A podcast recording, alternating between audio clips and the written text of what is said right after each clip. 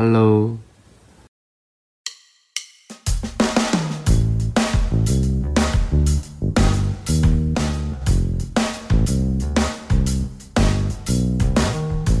怎么还不睡？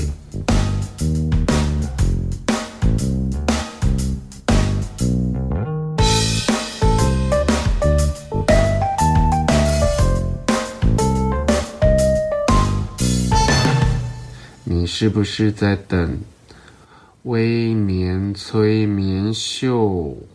嗨。今天是情人节特辑，然后也是我灵机一动想要跟大家聊聊天的时间。然后因为大家太多人在问我 podcast 的事情，然后我个人是非常懒得剪接，然后其实也没有太多时间要忙。然后先跟大家交代一下近况，就是新书的《绝交不可惜，把良善留给对的人》的的宣传应该三个月已经结束了，然后结束了一个漫长的宣传期，谢谢大家陪我一路走到现在。然后接下来我要进入一个大休息的时间。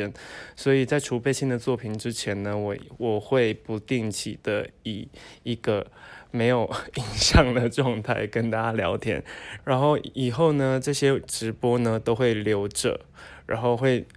就把它当做一个假的 podcast，然后大家偶尔也可以到 IGTV 上面去听听看，就是我跟大家聊睡前聊天，然后口齿很不清的状态下，然后每一集都会。突然想到什么主题就聊什么。上一次我好像忘记我在聊什么，就是聊一些减肥跟休息的事情。然后以后就是这样子，这样子的形式会不定期的发生在精神科观察日记的 IG 里面。然后希望大家可以就是把握时间，如果你没有抓到时间的话，你也可以回去看回放，之后这些都会留。然后好，我们今天就来聊，就是最近我很有感的三部爱情电影。然后因为这三部电影呢，其实刚好都是台湾最近因为疫情关系嘛，我们就没有办法有新的片，就国外的片子进来。然后其实这阵子其实我觉得也蛮开心的，就恢复到好像小时候在追那个国片的感觉。因为从从来没有一段时间我这么期待这么多片上映，就或许是台湾这几年累积的一些，不管是演员的素质啊，然后还有剧本的精致度啊，然后。其实各方面各种的拍片的规格，其实台湾电影这两年变得非常值得期待，尤其是今年疫情的关系，让我们不得不。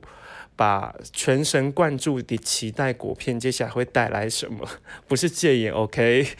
就是期期待果片会带来什么样精彩的火花。然后最近我看了三部我觉得非常非常好看的爱情电影。然后我们先来聊怪胎好了。我对怪胎的期待只是三部电影里面是算是最低的，因为其实怪胎的剧情结构。并不太是我会喜欢的那种，你也知道，大家都希望我是喜欢看传统文艺爱情片的人。但是《怪胎》它颠覆了我对于爱情的想象，因为它其实我我我就以不暴雷的方式来跟大家聊电影。然后就是《怪胎》就是以两个就是以有强迫症的人遇到有强迫症症的人，然后其实这样的剧情结构呢是非常特别的，因为其实以往台湾甚至是华语的电影比较少用。同病相怜这件事情来串联两个人的情感，那我觉得《怪胎》这部电影呢，让我们会反射到，就是其实，在爱情里，我们其实都是有缺陷的人，但是我们因为缺陷而互相欣赏，然后互相的包容，然后我们好像就活在我们两人的世界里面。那如果你们有去看电影或即即将去去看电影的话，我觉得《怪胎》里面有几个看点，你们真的要好好注意。第一个就是。它的画面切割的比例，就是一开始怪胎它是标榜用 iPhone 拍的电影嘛，其实它的画质跟以及它的美术设定其实是非常精致的。然后其实我看我自己看电影会很要求视觉效果，然后再其次再就是当然是剧本的特色。然后但是怪胎它在使用的画面分割这一点真的很强，就让我想到那个。欢迎光临布达佩斯大饭店嘛，好像是吧？就是我很喜欢的导演，然后他就是很擅长用对称的方式去表现画面。我觉得这一点怪胎在致敬大师这一点，他做的算算是蛮巧妙的。然后其实它里面的美术、视觉设定跟色调，其实是台湾电影里面比较少见的精致度。所以怪胎光是在视觉上，其实是在这三部电影里面，我觉得最让我惊喜的。然后再谈谈怪胎的剧情跟结构。怪胎是同病相怜为出发点的爱情故事，其实我觉得可以反射到我们自己的爱情，因为我觉得我们会喜欢上对方的时候，其实不完全是因为他的优点。我们我觉得喜欢最对方最疯的时候，就是连他的缺点你都会觉得很可爱。然后怪胎这部电影，他会把两个很奇怪的人，就是两个奇怪人，其实他们就是一个男一个女，然后去诠释不一样的强迫症。可是我觉得。怪胎最让我觉得心揪的点是，其实，在爱情里面，我们都知道两个人都是很不亲情的状态下，所以你们才会深爱着对方嘛。然后，可是，在其中有一方突然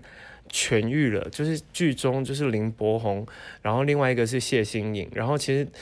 他们在演强迫症这一点，真是演得入木三分。我觉得，尤其是林柏宏，让我对他的演技大为改观。以往我都我都只只觉得他可能可以演一些小清新的角色，没想到演这种古怪的角色，他也能诠释得非常好。那我刚刚想要讲的是，他有一个很揪心的点是，有一天他不小心恢复正常了，然后他发现他好像没有办法再回回到以前跟女主角谢欣怪在同一个世界的那个状态了。可是另外一方已经为他做了非常非常多妥协跟非常非常多改变，这一点我在看电影的时候会突然的揪心，因为其实我们在爱情里面很常失去了自己的模样，慢慢会变成你会想要迎合对方，然后想要满足对方，甚至想要为对方因你而快乐，所以你会做很多很多妥协。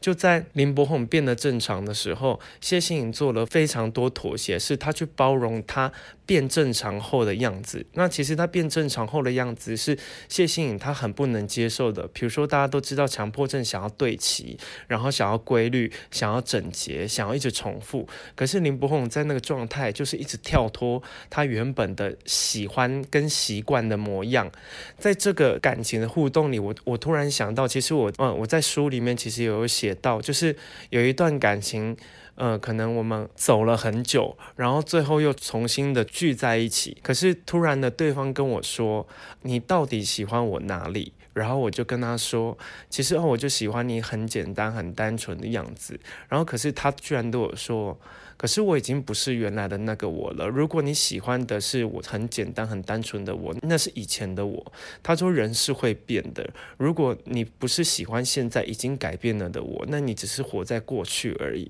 所以当下我看到这一幕的时候，在想到我自己曾经发生过的事情，就会觉得哇，他居然把这种爱情中的渐变，然后有一方已经算是成长了，然后有一方还停留在原地的这种感伤，诠释得非常非常好。所以怪胎是这三部片里面我期待值最低，但是最让我惊喜的一部片，因为我以为我不会哭，我以为我们不会被感动，我只我以为我只是在欣赏一部拍摄手法很特别，然后题材也很特别的片，然后结果到最后。居然来一个回马枪，让我们想到那个曾经为爱傻到改变了自己，然后去包容很多你根本也不想包容的事的你，然后对方只是淡淡的一句，或者是浅浅的跟你说：“哦，我已经变了，我不再是那个我了。”就是当下其实会心里会觉得很难受，是这个点。然后我觉得怪胎是非常值得一看的，我不知道大家已经看了没，所以我我在讲剧情的时候会想的稍微保留一点。然后下一部是呃上礼拜我去看。看了可不可以？你也刚好喜欢我，就是其实这三部片里面，我对这一部片应该是说，我已经预期它会发生什么事情了。可是因为它是改编自四一的作品，但其实我没有看过原著，因为四一的作品比较偏浪漫爱情一点，比较不是我会主动去看的书。我是直接看电影，所以我看了预告之后，我坦白说，我觉得预告非常的难看。因为预告都剪得非常的非常的芭乐，然后我个人是那种撒狗血小清新，呃，文艺爱情片的那种掌门人，我其实看这这种片长大的，所以我觉得对于这种充满套路又没有新意的电影，我的期待值是非常低的。然后这就在电影开演前，我的好朋友大贺就问我说：“哎，威廉，你要不要去看可不可？”我说：“什么是可不可？是红茶吗？” 他说不是，不是红茶，是电影可不可以告你喜欢我？我就不要那么乱简写，可不可以告你喜欢我？就是一部电影，不要说可不可。然后我就说好啊，那我要去看。然后我就其实我是冲着好朋友的面子去看的，然后没想到我我的妈啊，我在电影里面不小心哭出来耶！我你们不要小说我哭点很低哦，我哭点其实算高的哦。他其实这部片呢。它除了男女主角曹佑宁跟陈宇的主线之外呢，它其实有三条支线。然后三条支线，第一条支线是杨景华跟一个呃，我有点忘记他男名字的男演员，他们演的是一段就是痴心守候的，应该是说恋爱关系，就是女的明显呃，我不能爆雷，女女的就是一直不理男，但男的一直迟迟守护在她旁边。另外一段是哦，一个黑社会大姐李信，哇，我超喜欢李信，我因为这剧这部片被他圈粉，结果发现呃，李信跟陈宇居然有追踪我，吓死了。然后幸好我没有讲他坏话，我说我非常喜欢李信在里面的表演，他演一个黑社会大姐头，他喜欢上了一个哲学系男生，这种怪咖对怪咖的组合也是很合我的胃口。然后第三条支线是一个那个女生应该是有点雅斯伯格吗？是这样子念吗？可是她有另外一个人格，是在一晚上的时候当 DJ，可是她偏偏。喜欢上学校的一个风云人物篮球队长，然后我虽然我觉得那个篮球队长演的不是太好，但是那个女的演的是她那个反差感跟对爱情的执着感其实有做到。然后这三条支线，求求你们大家一定要去看杨景华那一一段，根本就是 败犬你的言法，没有啦，就是你会发现，就是这三条线果然还是。姜还是老的辣，要诠释这种刻骨铭心的爱情，真的还是要像杨吉华这种老戏骨来演，你才会觉得过瘾。就是他在里面演的是算是一个有点冷漠，然后把自己武装起来，可是他最后是因为某一种原因，这个不能爆雷，某一种原因他才不能去爱那个男的，然后最后他们决定才把话讲开。OK，这三条支线已经够精彩了，那我们回归到主线，主线就是一个巴拉到不行的爱情。故事就是一个女生，就是陈宇，然后另外一个是林映维嘛，就是小美。林映维在里面演的非常像伊能静，就是她要把那种绿茶婊的感觉演的出来，所以我对她的表现就是呃不温不火，就是觉得她没有。太多也没有太少，但是里面曹佑宁依然还是曹佑宁，但是务必大家要进戏院看的是陈宇的表现，因为一开始我对陈宇的期待值是非常非常的低的，因为我想说这种片应不是应该要找那种很典型的漂亮女生，然后是这种梦中情人感的女生，至少也要有当年陈妍希的那一种校园情人的水准吧。可是陈宇在里面演的是一个，就是我觉得他有把那个。普女就是普通女生，傻傻爱痴痴等，然后隐忍住自己的喜欢，想要成全对方的那种感觉。毕竟那种普女的角色，我们都很容易投射到自己，因为我们自己就是那种很普通的货色，然后每次都喜欢上那种万人迷，大家应该都有特别有同感吧。所以陈宇在演这一段的时候，我其实有被他惊艳到，因为他在把友情跟爱情的那种拉扯诠释的非常非常好，尤其是他想爱不能爱，然后他他要强迫自己不。能去喜欢对方，然后最后终于受不了，也也掩饰不住，然后有几度他跟曹佑宁两个，就是因为他们两个其实是从小到大一起长大的哥们，他把那种爱上自己好朋友又无法自拔的那那个感觉演得入木三分。我相信今天在座的，在这个欧妈妈的黑夜里听着假 podcast 你们应该都有爱上自己好朋友的经验吧？他把那一种不可以又想要的那种感觉演得真的非常好。所以这部片有三个大看点，一个就是陈宇，一个就是杨谨华。再来一个是李杏，李杏在里面真的是一个，我以为大贺已经在里面已经算是超级甘草人物了，因为你知道一部片里面只要有大贺，他一定会有笑声，可是李杏在这部片里面笑声反而是最多的，他把那个傻大姐就是傻呃，他在里面演的是一个很凶很凶的黑社会大姐头，可是大姐头也想要有真爱的那种无厘头的那种爱情态度，傻妹态度演的也真的非常好，因为。大家在场在座的应该有这种值得对号入座的大姐头型的，然后平常不喜欢把爱说出口的人，可是你遇到喜欢的男生或喜欢的喜欢的人，你就会自动宕机到智智商当个仿佛三岁左右的小女孩，所以他把那个感觉也演得非常的好，所以这部片三大看点的就是。一定要进戏院看，就是看他们三个表演，然后也是也是值得一哭一波的那种。再来一个，就是我真的是推到头推脚推，连头发的毛囊都在推的，刻在你心底的名字。其实这部片从今年年初一开拍，一有声音的时候，我就注意到这部片的，因为我本身是纯爱电影的魔人，然后只要有这种就是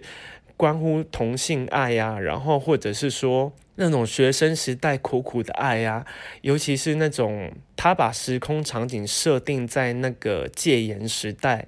这一部片让让很多人想到女朋友男朋友。可是我觉得他又把女朋友男朋友的那个时代氛围演出来，但他给我的感觉是更刻骨铭心的盛夏光年。我不晓得在座就是。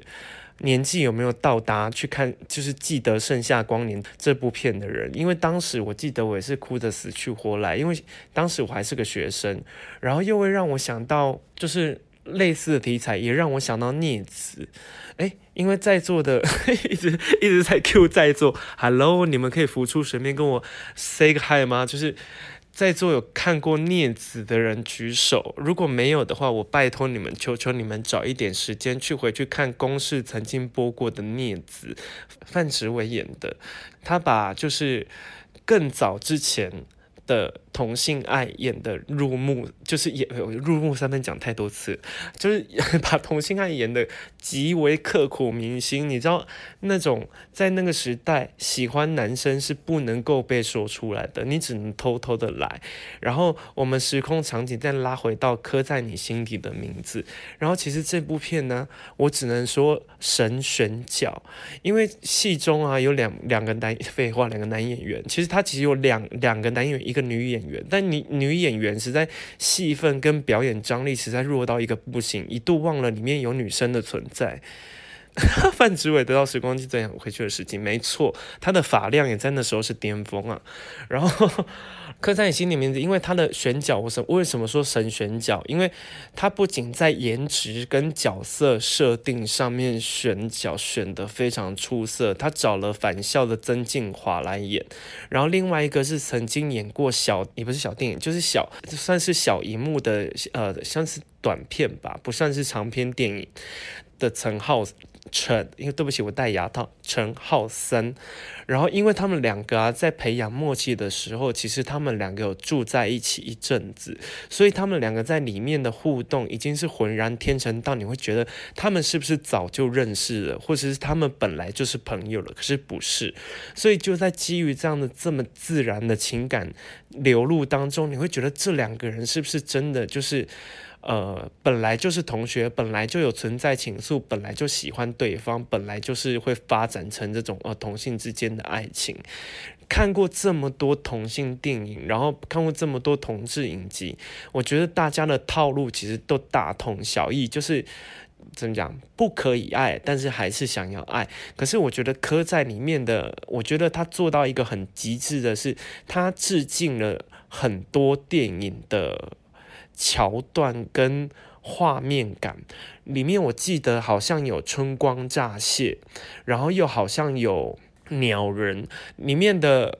曾敬驊的名字叫 Birdy，Birdy 的名字来自于就一九七七年有一部电影叫《鸟人》，然后其实他在最近一部预告里面有切很多电影的名字，比如说一九九七鸟人，然后一九九几什么什么八八，其实就是这个。导演在戏里面的巧思，然后因为我本人有抢到台北电影节极为少数的票，所以在那一场其实导演有出现，他其实演的是导演自己年轻时候的故事，一个没有办法再继续爱的人，然后两个人最后失联了，然后最后又突然的重逢。那其实看完电影，我整个人是。抖到不行，抖到不行是因为我刚好我的我的位置在第二排，就离演员演员就在我的前面，他们坐在第一排看。我想说，我如果这时候哭出来，是不是太丢脸了？所以我一直在掐大腿。我想，我说威廉不可以哭，哭了就很糗，而且灯光一大亮，所有演员站起来，大家跟我对到眼，看我眼眶是红的，你知道我多糗吗？然后导演就是说，这是其实是他的。半真人真事改编，当然有很多剧情是融合他的一些算是想象，还有致敬的刚刚一些电影嘛，对。然后就是在讲电影发表的，呃，应该说会后电影导演在分享的时候，他其实讲自己的故事，有讲到哭出来。他说他想用一部电影，哦，天啊，我要哭了。他想用一部电影去纪念他的初恋，因为他他觉得每一个人的。初恋都是一部伟大的史诗。然后他讲到这句的时候，我已经眼泪已经快要掉下来了，因为我觉得，啊，我觉得电影就是电影最精彩的就是能不能感动你。就算他给了一个万年的老梗，但只要能撩动你的心，我觉得它就是一个好电影。对，而且。科在有很多很细致的设定，因为跟我一起看同一场电影的我的好朋友陈婷妮妮妮，她哭到乱七八糟，然后其实我也不知道她有来看，她看到我打卡之后，她赶快私信我说，你在哪？你在哪？你坐哪一排？我就说我已经快步离开了，因为我，快要哭出来了。她说我自己躲在后面哭啊乱七八糟。她说其实科在的背景是在台中的教会学校，她念的是那一所学校，所以她可以感受到那个学校。的束缚感，然后他特别能，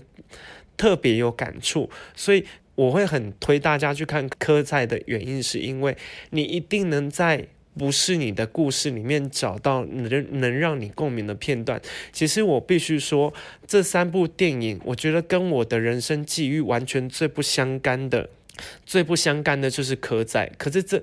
因为刻在里面对我来讲，我刚刚有发一个动态，就是我听完了卢广仲的，就是他的今天是完整版 MV 出来嘛，MV MV 出来之后，我就说就是谢谢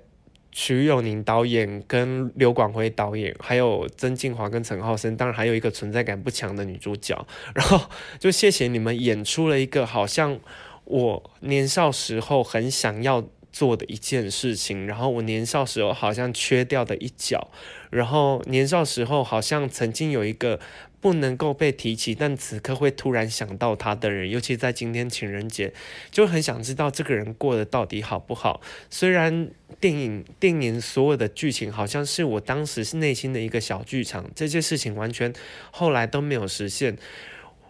如果可以再重来一次，我一定会想要像电影里面那样子的轰轰烈烈。然后，因为电影在九月三十号才会上映，然后大家已经敲碗敲到快破掉。我本人已经期待要二刷、二刷、三刷，因为不好意思，我戴牙套，我一定要二刷、三刷了。所以就是在爆雷吗？不算是，因为有剪在预告里面。就是其实。呃，有两幕就是让我在电影里面真的是那个鼻腔的那个鼻水爆出来，就是有一幕是陈浩森、曾静华不想要让陈浩森喜欢他，跑到家他家去，就说跟他妈妈说，就是他一直打扰他，然后他有女朋友了，可是他妈妈以呃他爸爸以为是。那个陈浩森去抢曾敬驊的女朋友，可是其实不是，在那当下，陈浩森已经差点大吼讲出：“我敢说出我喜欢谁，你敢不敢？”然后那时候曾敬驊就跟他说，就是叫他说不要再说了，你闹够了没？就那一次，就是他想要保护他，因为我觉得这整部片让我最最。最酸的是，在那个年代，其实喜欢男生这件事情是会被你的同才霸凌跟。被家庭跟学校社会完全不允许的这件一件事情，可是因为他另外一个人爱他，已经爱到超越了想要跟他在一起的念头，他也用他用尽一切的力量去保护他，所以他假装交了一个女朋友，假装结婚，假装让自己回到社会的正轨，让他不要再喜欢他了。可是这另外一个人就一直等他，一直显露无遗的想要留住这个人。豁出去的那种心情，你会完全的被这两个人感动到。然后还有另外一个另外一幕，我觉得你在戏院一定要好好看。其实有剪在预告里面，我这不算暴雷，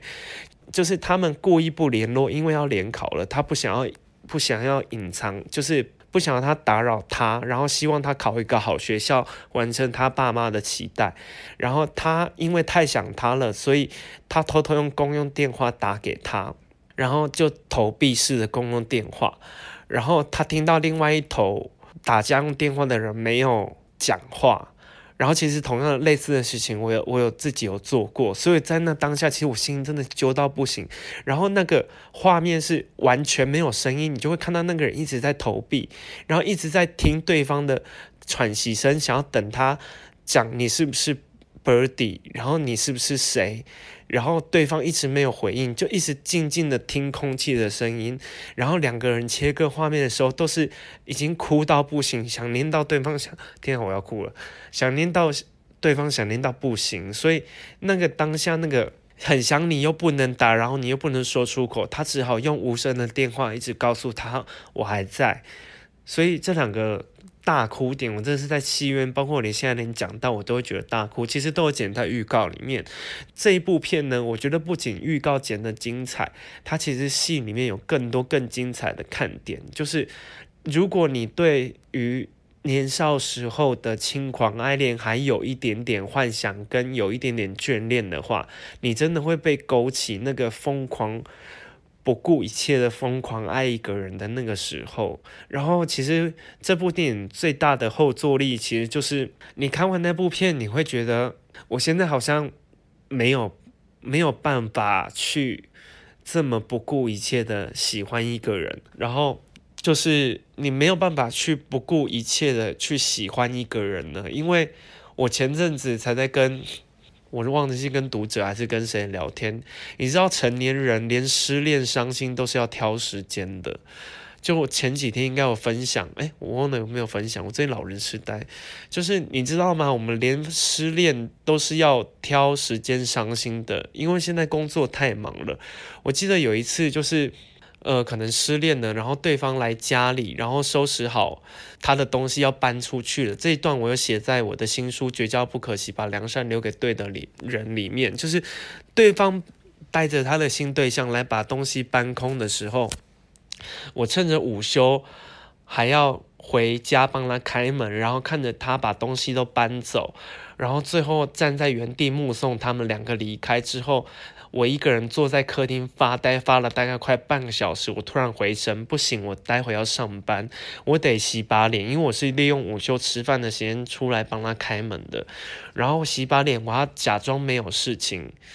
假装没有事情的回到办公室里面，然后让大家察觉不到。我记得那还是我新工作上班的第二天，我要让大家察觉不到我失恋了，因为我如果在这个时候显露出我的脆弱，或是我工作的失态，会影响到我的工作表现，还有同事对我的观感。我是我是在那一天下班后。一个人回家的路上，因为我那时候都会骑脚踏车上班，我突然经过那个很长一起等车的路口，就回家等车的路口，然后突然的觉得我变成一个人回家了，然后突然就是开始边骑脚踏车边哭，就很像偶像剧一样，然后。然后回到家之后，我发现很多东西都空掉了。你们就是在书里面有写，就是张惠妹的《记得》那那那个 MV，很多东西都空掉之后，回过神之后才才自己开始大哭诶。所以我觉得，在看了刻在你心里的名字之后，你会想到那个疯狂到奋不顾身去爱一个人，为了成就只想要他快乐的那个那个自己。可是。会觉得很感伤的是，我现在的我，我好像办不到那种很疯狂的感觉了。所以看这部片有一大部分我会觉得很过瘾，也很感动的是，它好像释放了我某一个没有办法去做的事情。然后就在这一部电影里面，这两个人的诠释里面，它好像是我一个梦境或幻想的投射。我觉得人生最精彩的一个。怕一定是你谈过一个轰轰烈烈到自己现在想起来都不愿意再经历过一次那种痛的爱情。可是我偏偏我自己是有轰轰烈烈，但是没有到那种不愿意再重来一次那种痛，因为大部分的恋爱都太过于理性，跟必须要去。计算接下来你生活中的一些各种，包括工作，包括家里，包括朋友之间人际关系。我其实是个比较容易逞，比较喜欢装坚强也逞强的人，所以我没有办法爱到真的疯掉的那种感觉。所以在看柯尼的时候，我真的是啪啪啪，内心那个就是。跟山洪爆发一样，这就是我想要的爱情。可是我们好像没有时间，我好像也没有对象跟力气在经历过像戏里面这般的刻骨铭心。